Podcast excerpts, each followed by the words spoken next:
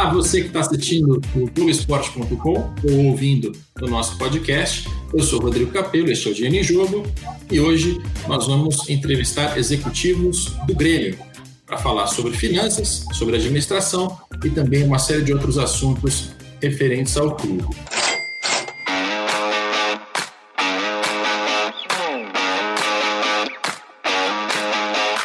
E eu vou apresentar em áudio na seguinte ordem. Primeiro, Carlos Amodeu, CEO do Grêmio. Tudo bem, Amodeu? Tudo bem, Rodrigo. Um prazer uh, ter a oportunidade de nós podermos conversar e falar um pouco sobre as finanças, a gestão, a governança do Grêmio. Muito obrigado pelo convite. O Amodeu é CEO e o Fabiano Verde, espero ter acertado o sobrenome. O cargo do, do, do Fabiano é melhor ele, ele contar, porque da última vez que a gente gravou um podcast, eu devo ter citado o cargo errado, eu sei que eu fui corrigido depois. Então, apresenta você, Fabiano. Tudo bom, Rodrigo? Prazer também estar aqui com vocês. Uh, o meu cargo é executivo de controladoria. Uhum. Eu estou no clube já há três anos, entrei junto aí com a Model à frente das finanças do clube, mas como executivo de controladoria. Maravilha. Eu acho que está certo. Acho que já apresentei como CFO ou diretor financeiro, alguma mas coisa também, assim. Também, também, também serve. É um parecido, né? Muito bem, eu quero falar com vocês sobre é, 2019, sobre 2020 e tentar aprofundar algumas questões que o torcedor geralmente não tem acesso. Até é muito legal ter a presença dos dois aqui, porque geralmente a figura que mais fala é a do presidente ou é a do vice-presidente, né? isso em todos os clubes. É, ouvir os executivos, que é quem está com contato diário mais próximo dos números, da, né, dos pequenos detalhes, acho que é um, é um, diferencial que a gente vai ter nesse programa. Amadeu, primeiro eu queria que você fizesse um resumo é, do que foi 2019 para o Grêmio, do ponto de vista financeiro principalmente. Né? A gente é, já publicou alguns números no Globoesporte.com em relação às finanças, é um balanço fácil de escrever, porque tem muito mais notícia positiva do que risco para alertar, mas eu queria ter a tua, a tua introdução em relação a, essa, a esses números todos. Perfeito. Bom, para a gente falar de 2019, falar do desempenho de 2019, eu acho que mais importante a gente falar que ele reflete nos seus números um modelo de gestão. Modelo de gestão pelo Conselho de Administração sob a liderança do presidente Romeu do Bolzan desde 2015. Então, esse processo de continuidade desse modelo de gestão, através do qual nós temos um conselho de administração que rigorosamente todas as segundas-feiras se reúne junto conosco para tratar as questões estratégicas do clube, faz com que a gente consiga ter um processo de continuidade, um processo de acompanhamento, um processo de monitoramento das estratégias e das ações todas que nós conduzimos ao longo do dia a dia, no cotidiano do, do clube. Então, 2019 manteve a mesma política em relação aos anos anteriores. Depois o Fábio pode aprofundar um pouco mais as questões do ponto de vista financeiro. A gente tem estratégias muito claras do ponto de vista financeiro, no que se refere à desalavancagem do clube, para que a gente possa ter mais condições de investimento na nossa atividade fim, que é o, que é o departamento de futebol, né, em todas as suas diferentes categorias e não apenas no futebol profissional. O Grêmio é um clube muito focado na questão a categoria de base. A gente faz um trabalho muito dedicado, muito sério, muito cuidadoso na categoria de base, então esse é um processo bastante importante.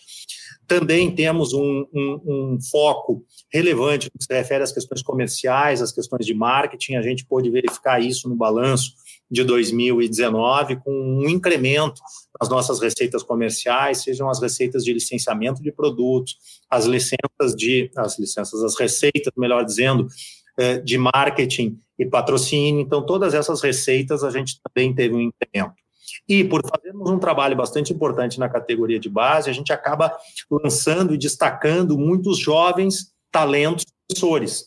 E com isso tivemos também no ano de 2019 um produto oriundo de venda de atletas bastante interessante, que contribuiu muito para nossa uh, nosso incremento de faturamento. Agora, é importante dizer que o mais importante não é apenas a gente vender bem os nossos atletas, é a gente dar uma destinação adequada aos recursos que são originários dessa, dessa venda. E isso requer uma política muito forte, muito consistente do Conselho de Administração, que eu acabei de, de, de, colocar, que se mantém firme no contexto de ter uma gestão responsável com o protagonismo desportivo. Nosso principal objetivo estratégico no Grêmio em 2019 foi assim: manter uma gestão responsável, manter as nossas finanças sob controle, manter uma responsabilidade orçamentária de uma forma geral, buscar incrementar novas receitas e dar todas as condições, e não menos do que todas as condições necessárias, ao departamento de futebol profissional para que nós possamos ter protagonismo esportivo em todas as competições que nós participamos.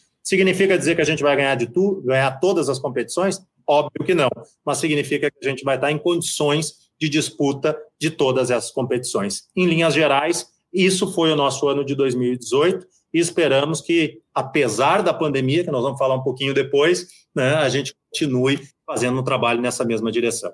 Legal, 2019, só, só 2018, eu falei 19, né? Eu falei 18, perdão, era 19, me é, perdoe. É esses tempos de pandemia mexeram com as, as, percepções de tempo da gente. Até o dia da semana é difícil de lembrar que dia é. Agora, o, o, o Amodeu colocou vários elementos nessa primeira fala que a gente vai aprofundar ao longo deste programa. E uma das palavras iniciais ali foi desa, desavala, desalavancagem. Desalavancagem. O que quer dizer desfazer alavancagem. E o que é alavancagem, você me pergunta? É você se financiar por meio de empréstimos, por exemplo, para fazer investimentos. Você não está usando as suas receitas do dia a dia, está usando empréstimos. Essa é a definição mais correta, Fabiano? Sim, acho que está colocado, Rodrigo. Inclusive, assim, uh, pegando o gancho que o, do que o Amador colocou, um dos grandes focos da gestão financeira nos últimos anos do clube foi isso. Foi olhar para as dívidas de curto prazo, ou seja, todos aqueles compromissos que nós temos assumido num prazo de até 365 dias, que é o que mais afeta o caixa. Sempre se fala, ah, mas a, a, o clube é endividado. Ele até pode ser muito endividado, mas quando a dívida ela é de curto prazo, ela pressiona muito mais a empresa como um todo. O que, que o clube fez ao longo, principalmente desses últimos três anos? Vou citar um exemplo. Nós tínhamos 86 milhões de reais de endividamento em 2017, em agosto de 2017. Ao longo do, dos, dos dois anos seguintes, nós viemos, através de um trabalho de renegociação e redução dessa dívida, baixando esses compromissos bancários. Nós chegamos ao ponto de, em março de 2019, chegar ao valor de apenas 9 milhões de endividamento. Um detalhe muito importante: naquele mês, nós tínhamos 10 milhões de reais aplicados em investimentos. Ou seja, eu não paguei a dívida total do clube porque a gente entendia que um endividamento mínimo também é salutar para a empresa. Legal, até tem um gráfico na, no texto que está publicado no Globoesporte.com, em que eu mostro a evolução dessa, desse endividamento quebrando por vencimento, por vencimento para ter longo prazo e curto prazo. Aí o Grêmio, em 2016, tinha 200 milhões no curto prazo, em 2019 passa para 84. E isso é até mais importante do que olhar a dívida inteira, né? porque você tem uma noção do que vai te apertar no, no curto prazo, sendo redundante aqui, mas o que vai te apertar na temporada seguinte. É, e agora, assim, mas como é que vocês conseguiram esse processo de redução da dívida e principalmente de melhora desse perfil? Né? Porque quando a gente olha para outros clubes de futebol, a gente vê uma pressão absurda por contratação de jogador, é, e essa pressão parte da imprensa, parte do torcedor, é muito difícil manter um clube no trilho. Né? O Grêmio conseguiu. E só para comparar, curto prazo do Grêmio 84, curto prazo do Inter é 316, que é uma, uma situação absolutamente discrepante. Como é que vocês conseguiram manter o Grêmio no trilho? E aí eu vou refazer a ordem com a mesma pergunta primeiro ao modelo. Perfeito. É, vou, vou me permitir ser repetitivo e dizer que isso parte muito do modelo de gestão, né? parte muito da vontade política, parte muito da transparência com que o nosso conselho de administração, com que a nossa presidência se relaciona com os nossos torcedores e com os fãs do Grêmio em geral. Sempre com um contexto de muita responsabilidade. E isso foi nos trazendo de uma situação absolutamente debilitada do ponto de vista financeiro e do ponto de vista econômico em 2015, para a conquista de títulos a partir de 2016 e para uma melhoria econômico-financeira e de sustentabilidade do clube dali em diante. Então, passamos a ter aquela gestão responsável e protagonismo desportivo.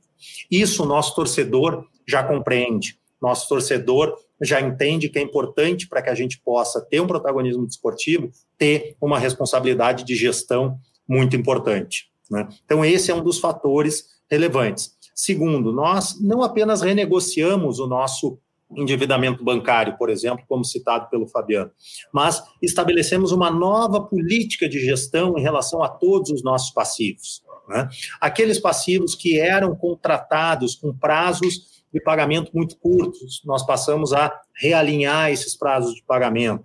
Aqueles, eh, por exemplo, eh, contratos de comissionamento que nós tínhamos com um vencimento em dois, três, quatro meses após a contratação do atleta. Criamos uma política dentro do clube de diluir esses, esses comissionamentos ao longo do período de contrato do atleta contratado, para que a gente possa ter um equilíbrio melhor no nosso fluxo de caixa.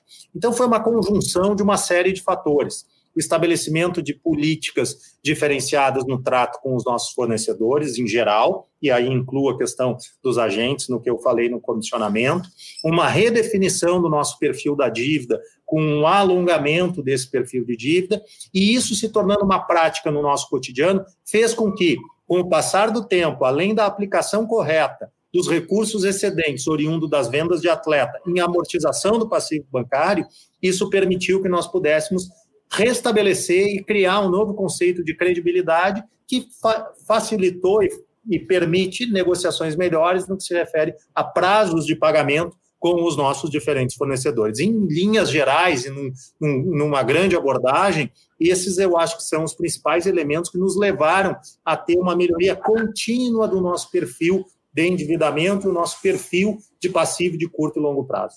Fabiano, quando é, o departamento de futebol chega e disse que contratar fulano, ciclano, beltrano, você faz as contas e diz, olha, é, não dá para pagar mais do que isso aqui os seus chefes aí te, te ouvem, porque o que eu ouço de outros financeiros é que esse é um problema, né? O financeiro acaba sempre é, monta um planejamento, o planejamento não é cumprido, o orçamento não é seguido à risca, futebol tem que contratar, sabe como é que é? Estoura as contas no fim do ano. Me parece que o Grêmio não faz a mesma coisa. Como é que é a tua experiência aí? Eu acho assim, Rodrigo, a gente evoluiu muito como clube é, nesse sentido. Logo que eu entrei em 2017, nós não tínhamos, o Amodeu citou uma série de processos que foram criados. Eu acho que essa é a palavra-chave. A gente passou a adotar dentro do clube uma série de processos que em empresas tradicionais são situações normais, mas que ainda no clube de futebol existiam muitas dificuldades ou, enfim, ou eventualmente nem existiam. Além dessa adoção de processo, eu acho que o ponto-chave, o ponto crucial, foi sim o trabalho feito em cima do orçamento do clube. O orçamento que começou aproximadamente há 10 anos atrás a ser realizado dentro do clube, mas que no início, de uma forma meio que embrionária, era muito mais uma, uma informação do que um guia mestre para o clube. A partir dos últimos ano, anos, isso passou a ser a nossa ferramenta de condução do clube com responsabilidade não só da área financeira, mas compartilhada dentro de todo o clube. Então, o futebol também, aos poucos, começou a olhar para dentro do orçamento, começou a entender o reflexo que as contratações, seja de um atleta, seja de um fornecedor, impactava no dia a dia, e uma vez que todo o clube começou a gerir aquilo como ferramenta de planejamento e organização para os seus desembolsos, isso aí acabou sendo uma situação muito mais natural de se tratar. Legal, eu vou voltar para o modelo, ainda falando de pressão, mas com um viés diferente, porque um problema recorrente nos clubes de futebol é a interferência da política no dia a dia dos executivos. Você tem um conselheiro que vem pedir uma camisa, você tem um conselheiro que tem um amigo que vai trazer um patrocinador, é sempre aquela bagunça. Né? E, e, pelo que eu ouvi até hoje, essa blindagem do corpo executivo é fundamental para trabalhar em paz e para não desperdiçar dinheiro. Não ter, né? Como é que é a pressão política? O conselheiro do Grêmio, ele ainda te liga para fazer pedido? Já se criou uma cultura de, de separar as coisas, separar o político do, do executivo?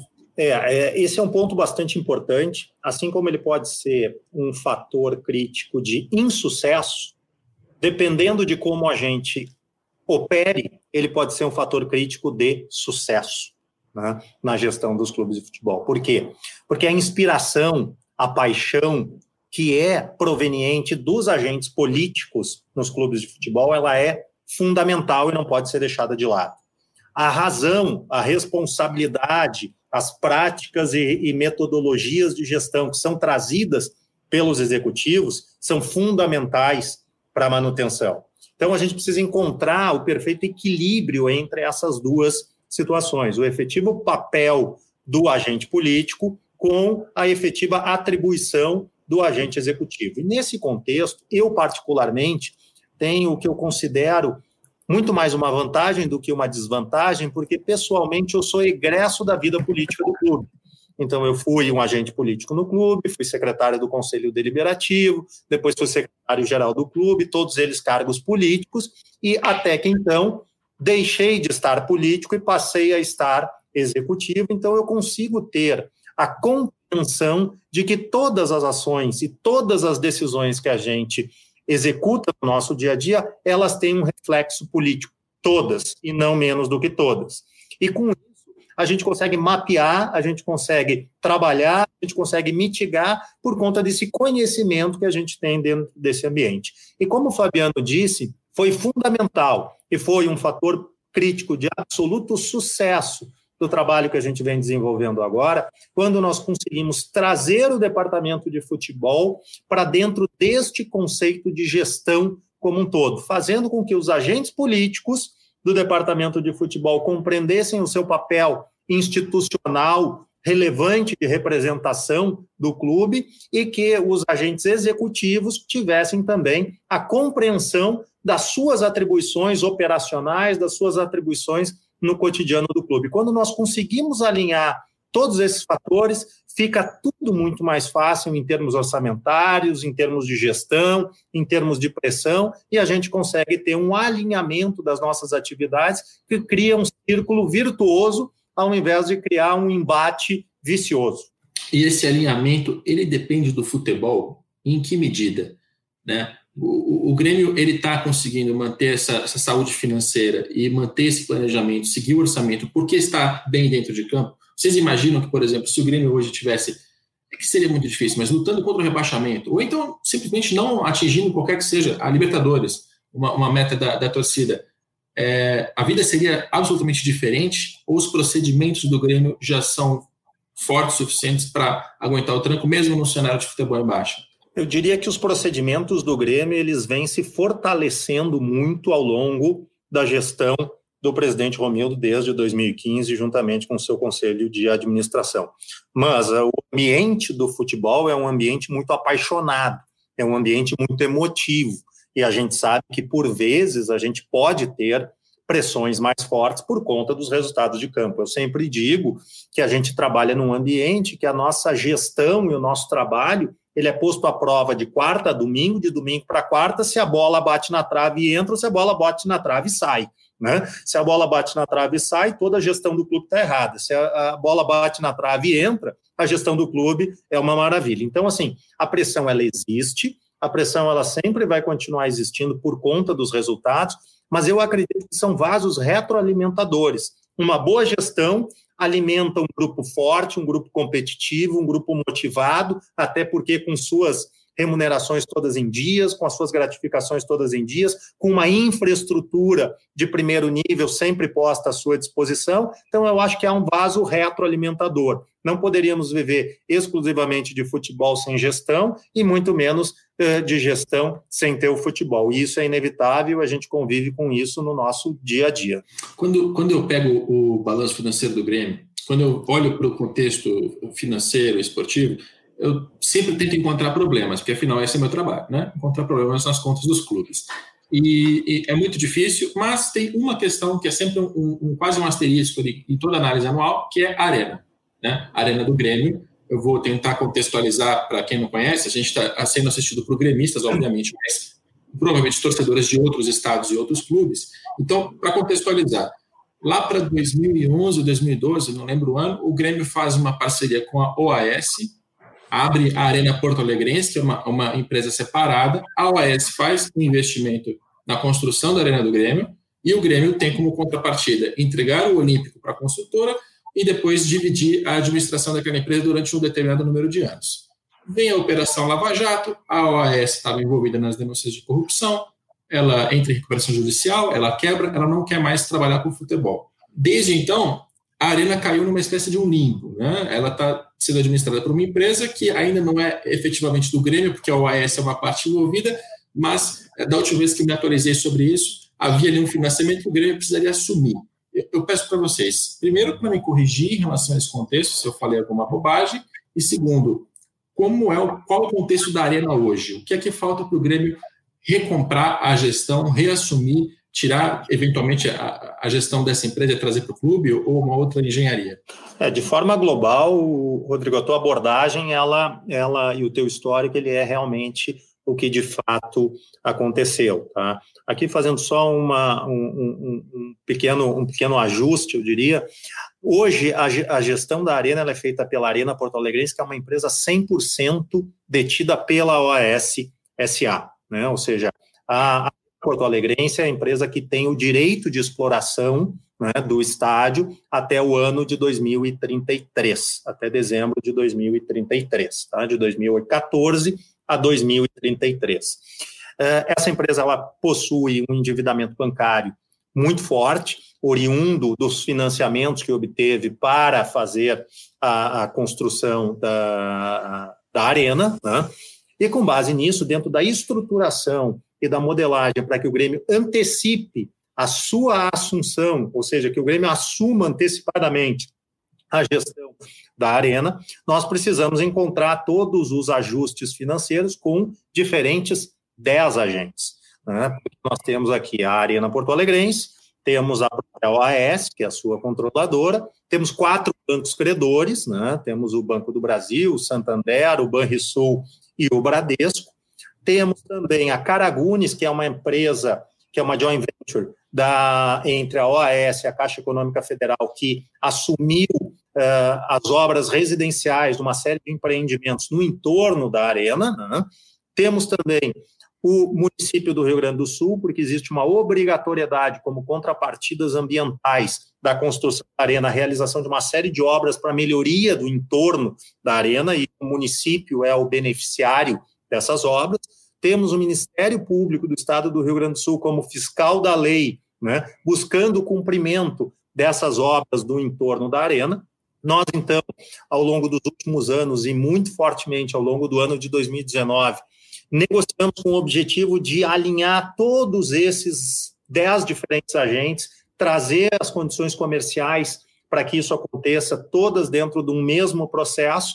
Conseguimos praticamente alinhar todos os, os itens, né? gostaríamos de ter concluído essa operação ao final do ano passado, pelo menos esse era o nosso objetivo original. Não foi possível porque o estágio em que nós paramos quando a pandemia iniciou era que o Ministério Público iria se manifestar sobre a estrutura da operação, sobre as garantias que haveria de execução das obras do entorno. Tá? Com isso veio a pandemia. Não preciso dizer que todos os processos relativos a essa operação foram deixados em, em segundo plano, porque cada um desses diferentes agentes passou a ter outras prioridades muito mais importantes, relacionadas, inclusive, à sua própria subsistência como é o caso do Grêmio, como é o caso da própria Arena, da OAS e do município de Porto Alegre, absolutamente envolvido com todos os seus diferentes órgãos na gestão sanitária dessa pandemia. Então, a gente aguarda que, quando nós passarmos por esse momento mais agudo da pandemia, nós possamos aí sim sentar novamente diante desse novo, novo cenário existente e redefinirmos ou definirmos como seguiremos em frente com este processo. É uma intenção que o Grêmio vinha tendo até este momento, seguimos aí ainda alinhados com este, com este processo. Agora vamos verificar, pós esse momento agudo da pandemia, como essa situação fica. Só para complementar, a gente acredita que uh, a gestão da Arena antecipada para o próprio Grêmio pode nos trazer uma série de oportunidades adicionais de receitas que hoje não tem. E hoje, por exemplo, o Grêmio já vem ao longo dos últimos seis anos, desde o início da concessão desse direito de exploração à, à arena, aprendendo a conviver sem uma receita que para a maioria dos é extremamente importante, que é a receita de bilheteria, que hoje o Grêmio não detém essa receita de bilheteria. Pois é, e eu vou pedir para o Fabiano detalhar essas possíveis receitas, os custos que estão envolvidos, para a gente ter uma ideia das perspectivas financeiras. Mas antes, eu ainda pergunto para o modelo. Não precisa abrir detalhes, obviamente, porque não está fechado, mas em linhas gerais, qual é a solução? O Grêmio assume o financiamento desde que alguém termine as obras no entorno? É alguma coisa nesse sentido? É, o Grêmio, o Grêmio não, o Grêmio não tem vinculação direta com a questão das obras do entorno. O Grêmio não é parte de uma ação judicial que existe relacionada relacionada a isso, né? E, mas o Grêmio apoia a solução uh, de estruturação jurídica para que as garantias sejam dadas por quem irá executar as obras. A ideia é que sim, o Grêmio tenha um determinado valor a pagar, mas de modo que isso não afete absolutamente em nada nos próximos anos o fluxo de caixa que o Grêmio hoje já tem comprometido nos contratos com a Arena Porto Alegrense. Porque o Grêmio paga um determinado valor mensal para a Arena Porto Alegrense para alocar todos os seus sócios, e a estruturação financeira que nós entabulamos para a realização dessa operação não pressupõe o pagamento de nenhum eh, valor adicional àquele que hoje nós já temos de desembolso no nosso fluxo de caixa mensalmente em relação a isso. Ao contrário, a gente deixaria de pagar isto na plenitude até 2033 e pagaríamos até um período um pouco menor. Mas aí eu já entraria muito nos detalhes que ainda estão sendo mantidos de modo reservado. Tá, assim, eu, o número que eu tenho na cabeça é de que essa obra lá atrás custou 600 milhões de reais. Imagino que com as correções esse valor tenha aumentado. É, é uma, assim, é uma dívida grande que, que, o, que o Grêmio assumiria, né? Aí, aí duas perguntas. Uma, a desal... me tropecei de novo. Desalavancagem. A desalavancagem. Isso aí. É, tem a ver com essa história? Quer dizer, o Grêmio se preparou financeiramente para este momento que vai assumir esse financiamento? E dois, qual, qual é o impacto desse financiamento? Uh, assim, o torcedor para recomprar o estádio, ele não vai ter jogador por 10 anos, sendo muito prático? Não, eventual operação da Arena Porto Alegrense, ela não produzirá nenhuma necessidade de desencaixe adicional ao desencaixe que o Grêmio hoje já tem para a Arena Porto Alegrense. Ou seja, nós vamos assumir uma dívida que não é nem próximo desse valor de 600 milhões, até porque o endividamento global que a, que a Arena tem é muito menor do que isso sobre esse endividamento global ainda existe uma outra renegociação, então o valor da dívida ele não é nem próximo, nem, nem muito distante, eu posso te dizer, desse, desse, desse montante de 600 milhões, e mesmo assim, o desencaixe mensal que o Grêmio terá se esta operação for concluída, será absolutamente o mesmo desencaixe mensal que o Grêmio já tem hoje, pelo mesmo número de meses, com inclusive um desconto ao final do número de meses, ou seja, posso assegurar que eventual viabilização, concretização desta transação não afetará né, o nosso fluxo de caixa de modo a impedir que nós possamos continuar investindo no departamento de futebol. E a desalavancagem que nós fizemos, ela tem muito mais a ver com a necessidade de manter o clube sustentável para que a gente aí sim possa investir né, no departamento de futebol, seja mediante contratações de atletas prontos, seja mediante investimentos bem mais fortes na categoria de base, como no último ano já deliberamos e estamos concluindo nesse ano um investimento na ordem de 10 milhões de reais na nossa categoria de base em termos de infraestrutura, né? estamos modernizando uh, uh, os, nossos, os nossos vestiários, a nossa academia, implementando o refeitório novo, trazendo lá uma residência esportiva para abrigar cerca de 150 atletas, ou seja, estamos fazendo investimentos bastante importantes nessa natureza. Fabiano, eu, eu preciso passar a bola para você, porque o Amodeu está tá protagonizando aqui no, no programa. é, sobre, sobre a arena ainda, né? Porque quando, quando eu olho para as finanças dos estádios no Brasil, geralmente são, são números ruins. Assim, a gente mesmo falando, por exemplo, de um Allianz Parque, que é um dos estádios com mais eventos, shows, receita, administrado também por um terceiro, camarotes vendidos. Você olha todas as, as boas notícias e mesmo assim ele tem uma dificuldade ali para ficar com o EBITDA positivo, né, para ter uma, diferença entre receitas e despesas positiva. O que, que você já calculou em relação a um, um, futuro estádio, a futura arena do Grêmio quando recomprar? Isso vai trazer mais desafio, mais receita? Como é que isso impacta o clube?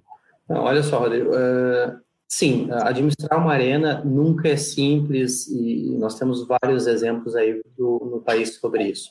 Mas o que, que o clube entende? O que o Grêmio entende? Que uh, uma vez que ele assuma a gestão novamente, ele acaba tendo uma oportunidade de trabalhar receitas que hoje ele já não possui. Então, qual é o lado positivo do negócio, de como o negócio foi montado até hoje? Que o clube aprendeu ao longo desses últimos sete anos, ah, seis anos, melhor dizendo, a conviver sem, sem receita nenhuma do estádio. Então ele se adaptou, ele precisou mudar seus processos, mas ao mesmo tempo houve um aporte significativo de uma certa previsibilidade dos nossos recebimentos. Porque como eu não tinha mais aquela variável, ah, tenho um grande jogo, tem uma receita alta, o jogo está ruim, a receita está baixa, eu tenho uma estabilidade. Então, isso me dá, nos dá uma base para que, uma vez assumindo a gestão, a gente possa sim vir a explorar e incrementar receitas. Nós temos um entendimento que a gente tem um potencial de exploração dentro do estádio, ah, seja de ocupação com camarotes, seja de ações de ativação, ah, de coisas mais simples, como, por exemplo, hoje eu tenho uma loja externa ao estádio. Eu poderia, eventualmente, com a gestão do estádio, fazer todo um processo de inovação onde o, um, um, torcedor vai lá, acontecer um gol do Grêmio, tá lá o gol do Everton. Ele vai lá, através do celular dele, ele consegue fazer a compra de uma camisa, o pessoal da própria loja poderia entregar no assento dele. Mas todos esses tipos de ações, elas só são possíveis uma vez que a gestão esteja conosco. Então, a gente tem capacidade hoje de aproveitar o conceito do match, match day. Né? Então, a gente tem uma limitação por essa divisão de gestão, a gestão estando com a arena e não com o clube, uma série de ações que vão ser viabilizadas a partir da assunção da gestão. É, até a parte de comercial, né? Você vai vender um patrocínio, você pode juntar com propriedades comerciais do estádio, fazer um pacote, isso, isso tudo facilita. Agora, uma pergunta que eu devia saber a resposta, até meio ignorante. Quem está operando o estádio de fato? Né? Essa Arena Porto Alegrense ela tem funcionários próprios, é, independentes do Grêmio? Sim, ela, ela, é uma empresa constituída, ela, ela, tem aproximadamente 50 funcionários e mais toda uma equipe de apoio que gere o estádio em dias de jogos. E a, a relação é amistosa, assim? Parece uma pergunta Muito... descabida. Não, Aqui não, mas é São Paulo, gente, em São Paulo e outros lugares, você tem sempre um conflito ali. Não, a gente tem, a gente tem um. Bom, deixa. Quer responder? Eu queria, eu queria contribuir aqui, vou, vou, monopolizar um pouquinho mais, sabendo, para dizer que mais do que amistosa, ela é bastante colaborativa. Né? Então, a gente tem uma relação de alto nível, né? o, a, a, Arena tem executivos de altíssimo nível que sempre trabalham é, em conjunto com o Grêmio no, no objetivo da gente sempre encontrar as melhores soluções que preservem o negócio da Arena e que entendam que a atividade final é o futebol, é o Grêmio, que é o grande cliente desse produto. O Olímpico, só para finalizar a parte estádio, o Olímpico, eu sei, assim, tem notícias de que ele tem ali um certo abandono, às vezes ele é invadido, coisa e tal, mas é, nessa solução, nessa engenharia financeira, o Olímpico faz parte disso, né? Ou seja, para pagar parte do financiamento, ainda se, se coloca o Olímpico na conta? É, o Olímpico já é uma propriedade que a gente já negociou e ela já, o direito ao Olímpico já pertence uh, ao AS, essa, essa empresa chamada Caragunes. Uh, o direito à arena já pertence ao Grêmio, somente precisamos formalizar as efetivas transferências, que somente irá acontecer quando a gente tiver a solução para o entorno. Então, o Estádio Olímpico, sim, faz parte do contexto de solução como um todo. É, não, não é porque a OAS está em recuperação judicial que o Olímpico saiu da conta, ele continua com ela. Tá, Perfeito. Bom, aí. E, Rodrigo, deixa eu só fazer um pequeno detalhe, tá? Uh, apesar de hoje não existir mais uh, utilização do estádio, ele não se encontra abandonado, a gente não tem casos de invasão, foi uma situação pontual que ocorreu lá no passado, mas hoje existe todo um processo de segurança, um processo de estrutura dentro do estádio olímpico que impede qualquer situação dessa natureza. É que é, o que fica na memória é a notícia negativa, né? Não é quando não há notícia. Bom, é, aí a gente chega a, a 2020, enfim, e a gente tem uma pandemia de coronavírus. E eu até destaquei no início do texto, analisando as finanças do Grêmio, uma fala do Romildo Bolzan Júnior, presidente do Grêmio, de que, é, primeiro, ele nunca viu uma crise tão difícil no futebol, e segundo, é, clubes que estavam bem voltarão a ter problemas, e clubes que estão mal, estavam mal, esses têm risco de entrar em colapso, ali tem uma quebradeira de clubes. Que que, como é que eu explico isso em números para o torcedor do Grêmio? O que, que é hoje um clube que estava bem e volta a ter problemas? Quais são os problemas práticos que vocês estão tendo no dia a dia? Bom, vou, vou falar de uma forma genérica e depois pedir para o Fabiano entrar um pouco mais nas questões eh, de natureza financeira. Mas, de fato, o que, que, a, gente, o que, que a gente tem a partir do momento em que a pandemia se instaura? Né? A gente tem a ausência dos jogos, o Grêmio não tem receita de bilheteria, mas tem uma venda de produtos na sua Mega Store, onde o grande volume de vendas acontece em dias de jogos, né, compra pelos torcedores, então essa venda ela deixa de acontecer. Né?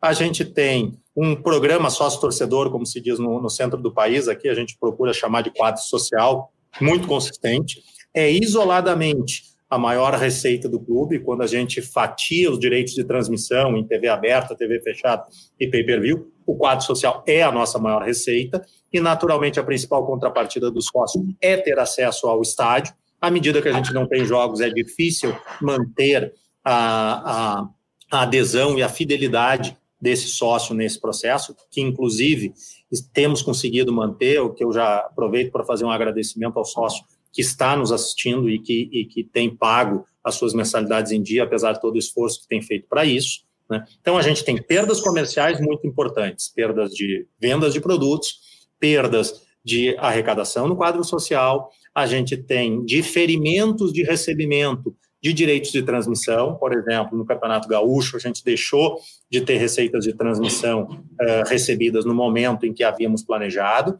No Campeonato Brasileiro, a gente deixou de receber na integralidade os valores de abril, maio e junho para recebermos no segundo momento. Temos ainda incerteza com, com relação à realização da competição e de quando elas acontecerão. Então, esse diferimento, ele por enquanto é diferimento. Né? Se as competições não acontecerem, algo diferente poderá ser, uh, ter como consequência nesses direitos. Então, a gente tem todas essas perdas comerciais. O que, que nós fizemos imediatamente ao início da, da crise? Estabelecemos um plano de contingência, imediatamente no dia 16 de abril, uh, sob a liderança institucional da presidência e coordenação executiva minha, onde nós definimos dois objetivos estratégicos fundamentais. Primeiro, a sustentabilidade do clube a curto, médio e longo prazo, e aí a gente tem que olhar para a questão financeira, tem que olhar para a questão econômica para o curtíssimo prazo, mas a gente também tem que ter a responsabilidade de olhar logo ali na frente, de que a pandemia vai passar, um dia ela vai acabar, e a gente não pode desestruturar o clube para salvar a questão financeira e econômica de tal maneira que a gente depois tenha muita dificuldade na retomada desse processo. Então, por isso, olhar para o curto, para o médio e também para o longo prazo. E segundo, ter ações de muita responsabilidade eh, pessoal né, com os nossos colaboradores e social com a, o papel que o Grêmio representa com cerca de 8 milhões de fãs espalhados ao redor do mundo. Então, estabelecemos esses dois macro-objetivos, estamos trabalhando no sentido de redimensionar todas as nossas despesas para compensar as perdas que a gente vai ter, então, uma ampla revisão orçamentária, renegociações muito intensas de fluxo de caixa com os nossos diferentes fornecedores e fizemos e lançamos mão de todas as ações e de todas as ferramentas que o governo federal nos deu né, deu para todas as empresas no que se refere às flexibilizações das relações trabalhistas, sejam em suspensões contra trabalho, sejam em reduções de jornada, com reduções respectivas de remuneração, sempre preservando o piso da nossa pirâmide, ou seja, todos aqueles nossos empregados até um determinado valor salarial, mesmo com contratos suspensos ou, ou jornadas reduzidas, mantivemos a integralidade dos pagamentos a esses profissionais mais é, com, com uma, um salário menor do que os demais. E estamos trabalhando em duas etapas desse plano de contingência. A primeira etapa foi do dia 1 de do dia, perdão, dia 16 de abril de março até de o dia março. 30 até o dia 30 de junho, e a segunda etapa é do dia 1 de julho ao dia 30 de setembro. Segunda etapa é essa que nós já estamos trabalhando, embora ela vá entrar em operação a partir do dia 1 de julho. Muitas das ações dessa segunda etapa nós já estamos estruturando internamente e junto aos terceiros que serão afetados por essas soluções. E a segunda etapa, suponho, já conta com o recomeço das competições, ainda que com portões fechados. É, a gente leva em consideração é, esse período de 1 de julho a 30 de setembro, é, mesmo que as competições recomecem no início de agosto, é o que a gente está considerando. Temos uma perspectiva de recomeçar o Campeonato Gaúcho antes de agosto, no dia 19 de julho, que é o que tem se falado, é o que a Federação Gaúcha vem buscando trabalhar com o governo do Estado, mas para isso dependemos das uh, determinações de ordem sanitária, não apenas do governo do estado, quanto da prefeitura, para que aí possamos confirmar dia 19 de julho ou 1 de agosto, mas sim estamos considerando 1 de agosto o campeonato estadual e logo na sequência as competições nacionais. Fabiano, o jornalista gosta de número grande, fechado, que cabe na manchete. Essa, essa diminuição de receitas, você tem esse número para me dar? Então, Rodrigo, primeiro, lá no, no início, em 16 de março, uh, quando começava a falar em, em pandemia e nos efeitos, a gente fez um estudo. E nesse primeiro estudo, nós chegamos a uma redução na receita na ordem de 25 milhões. E foi com, esse, com base nesse número que a gente começou a, tra a trabalhar em todas as ações. Aí a gente começa a pegar um pouco do próprio discurso do presidente, quando ele diz que os clubes que estão bem ficarão ruins e os clubes que estão mal ficarão piores. O que, que acaba acontecendo? Como a gente conseguiu, ao longo dos últimos anos, reduzir o nosso endividamento, melhorar, diminuir, desalavancar o clube, vou aproveitar. Para usar o termo da moda. Usar o termo da moda. Como a gente teve, teve essa possibilidade, o que, acabou acontecendo? A gente teve a oportunidade de recorrer ao mercado financeiro para captar recursos para montar literalmente um colchão de liquidez. Como eu gosto muito de falar isso, né? A gente tinha necessidade de fazer ter um caixa, ter disponibilidade em caixa, porque a gente não tinha a percepção de se a crise iria durar um mês, dois meses, três meses, seis meses, sabe-se quanto tempo a gente precisaria manter. Então, o clube se capitalizou, buscou recursos em mercado, nós captamos, capta, captamos 10 milhões em março e depois nós tivemos mais outros aportes ao longo do período. Isso nos propiciou manter a integralidade dos pagamentos, tanto de salários como de fornecedores e funcionários, em dia. Nós utilizamos todas as prerrogativas das MPs no que tange, no que tange a reprogramação, a repactuação de impostos. O FGTS foi adiado, a gente adiou Profut mais recentemente, enfim, toda a gama de impostos que a gente tem, ou seja, está muito atento ao que está ocorrendo na economia e na, na política, no que tanja as MPs que estão saindo, e está utilizando todos esses recursos com o objetivo de não ter atraso em nenhum tipo de pagamento de salários não ter atrasos substanciais impostos, manter as finanças da melhor forma possível em dia e também olhando para o médio, longo prazo, o que, que pode ser feito para captar dentro desse período e já olhar o novo normal e, e ter isso como reflexo. Por exemplo, gente, além da negociação que o modelo colocou com os agentes, a gente uma revisão orçamentária, buscando uma economia na ordem de 20% a 30%, porque a gente entendia que pós-pandemia, as novas receitas do futebol não serão as mesmas receitas que a gente conhece hoje. A gente vai ter uma mudança dentro da indústria, no que tange a patrocínio, no que tange de volume de, de receitas, vendas de atletas, eventualmente algum outro tipo de receita nova não serão as mesmas. É, pegando o caso do Everton, se falava numa venda até o ano passado na ordem de 40 milhões de euros. Hoje o mercado não está mais uh, propício para uma venda dessa natureza. Tudo bem que a, a variação uh, cambial pode ter amenizado um pouco a redução dos valores, mas o fato é que a gente tem uma redução e terá uma redução daqui para frente nas receitas do clube, e o clube já está se adequando para sobreviver no curto, no médio e no longo prazo. Legal, vou recapitular algumas coisas que eu achei muito interessantes. Primeiro, o número bacana para a manchete ainda é o mesmo: 25 milhões de perda de receita. Não é, é não, aí são receitas realmente perdidas, não é suspensão apenas, né? Além, desses, além dos 25 milhões perdidos, tem ainda receitas que, como televisão, por exemplo, não entraram porque estão suspensas. E a gente não sabe ainda se elas vão ser perdidas de fato. Caso o Campeonato Gaúcho, por exemplo, não volte, hipótese, só para você entender, a receita de transmissão do Campeonato Gaúcho seria perdida. É, então, é, outra coisa interessante, o, o Grêmio pegou empréstimos bancários para conseguir se capitalizar neste momento. Se você torce para outros clubes, vá até os textos é, sobre as finanças e vai naquele gráfico final sobre a barrinha de dívida bancária. Se o seu clube tem uma dívida bancária acima de 100, 150 milhões, vai por mim. Essa possibilidade você não tem. E é por isso que é interessante o processo do Grêmio. Porque ao ter reduzido seu, endividamento, ele se preparou para uma crise. Justamente por isso, porque ele tem a capacidade de chegar no mercado e pegar empréstimo. Né? É um diferencial que, que a gente tem que ressaltar, porque é raro no futebol brasileiro, infelizmente.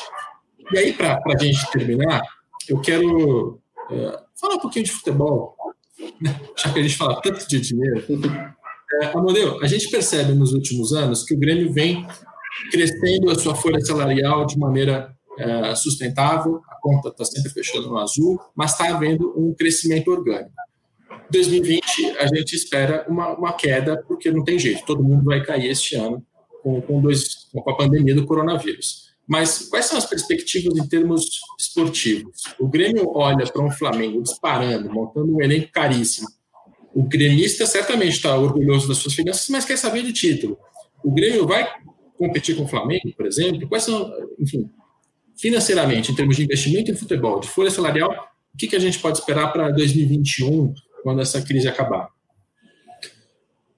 Bom, nesse, nesse quesito, primeiro é importante é, destacar que o histórico do Grêmio, em termos de títulos mais relevantes, né, todos os títulos mais relevantes da história do Grêmio, o Grêmio não tinha os elencos mais caros do Brasil. O Grêmio sempre é, procurou né, formar elencos muito competitivos dentro das suas uh, possibilidades. Então, os principais títulos da nossa história nunca foram com uh, investimentos muito expressivos no departamento de futebol. É verdadeiro, sim, que o investimento no nosso, nos nossos, uh, na nossa folha de pessoal, no nosso departamento de futebol como um todo, ela cresceu de 2017 para 2018 e de 2018 para 2019. Mas cresceu de forma absolutamente sustentável, de acordo com, a, com também com o crescimento das receitas, ou seja, a gente sempre teve receitas correspondentes, né, para poder aumentar esse nosso nível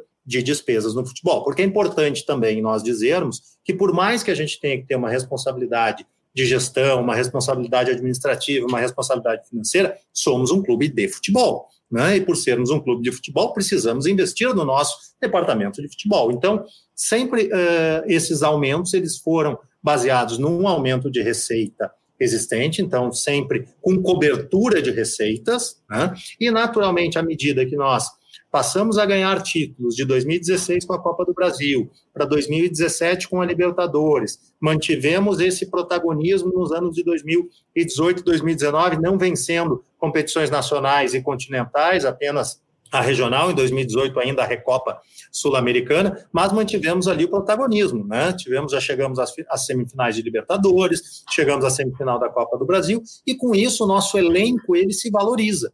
E a manutenção de um elenco valorizado faz e te gera a necessidade de fazer mais investimentos.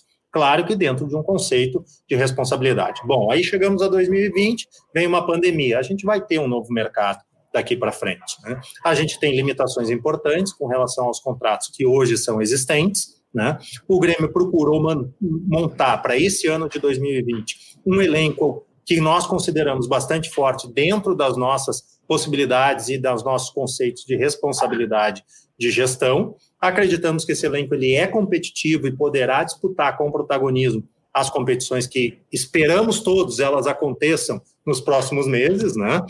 Então acreditamos isso para 2020. Mas é natural que em 2021 e 2022 não apenas o orçamento do Grêmio, não apenas o fluxo de caixa do Grêmio será afetado por conta da pandemia. O fluxo de caixa de todos os clubes em nível nacional será afetado por conta da pandemia. Então, vai ser necessário um ajuste de contas né, em 2021 e 2022 para readequar os investimentos do futebol àquelas receitas que a gente efetivamente vai ter, mais o estoque de pagamentos que a gente não realizará em 2020 e que serão postergados, diferidos, né, para 2021 e, quem sabe, 2022. Então, naturalmente, a gente vai passar por um momento e uma fase de ajuste.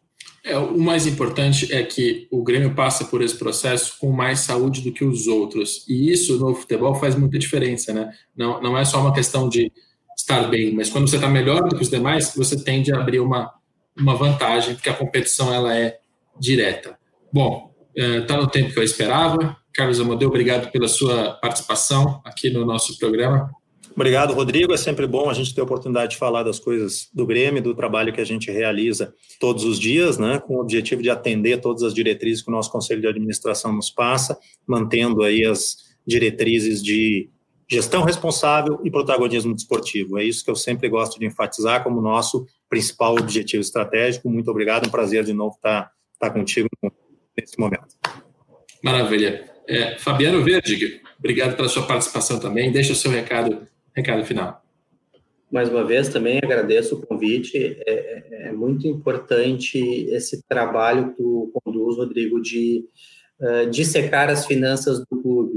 A gente sabe que esse é um tema que ele ainda gera muita polêmica junto aos torcedores, que existe muita questão do clubismo. Ah, tá falando bem do clube, tá falando mal do meu clube. Mas a gente sabe o quanto é importante, nós que estamos à frente da, da gestão desses clubes, que o torcedor tenha um entendimento que muitas vezes o investimento em determinado atleta ele é ou não é realizado com base num plano maior, que visa a sustentabilidade do clube no curto, no médio e no longo prazo. Maravilha.